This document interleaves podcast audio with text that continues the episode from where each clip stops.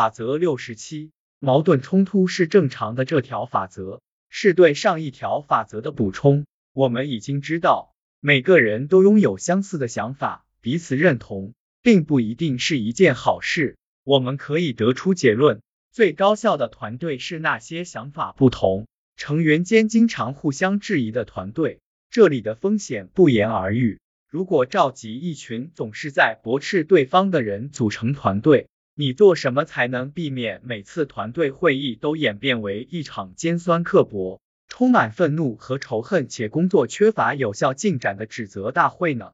所以说，我们要避免人人都互相认同的团队，同样也要避免人人都互不认同的团队。也许你会对此困惑，先别急。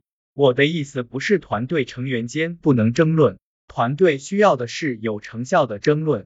整个团队需要找到办法，让成员既能表达不同的意见，又不会演变成个人恩怨。实现这个目标的唯一重要的方法，就是让团队中的每个人都明白，他们的任务就是在有不同的想法时提出反对意见，而这才是确保团队能够最大限度的发挥。共同思考作用的方式。当你知道其他人愿意挑战你的思维方式，与之相对的是，你也会去质疑他们，那么人们就会变得更容易接受不同的意见，进而实现了去除个人情绪的效果。团队内部必须设置一些法则，从一开始就明确表达，定期重申这些法则可以对团队合作有所注意。你可以按照自身需求对这些法则做出调整，但这些法则的核心内容应该是不要评判个人，反对的是一个想法，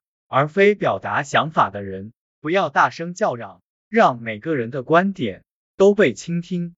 这不是场竞争，不存在谁的观点能赢。不要掺杂个人情绪，只要遵守前面的法则，最后一条法则就更容易实现。事实上。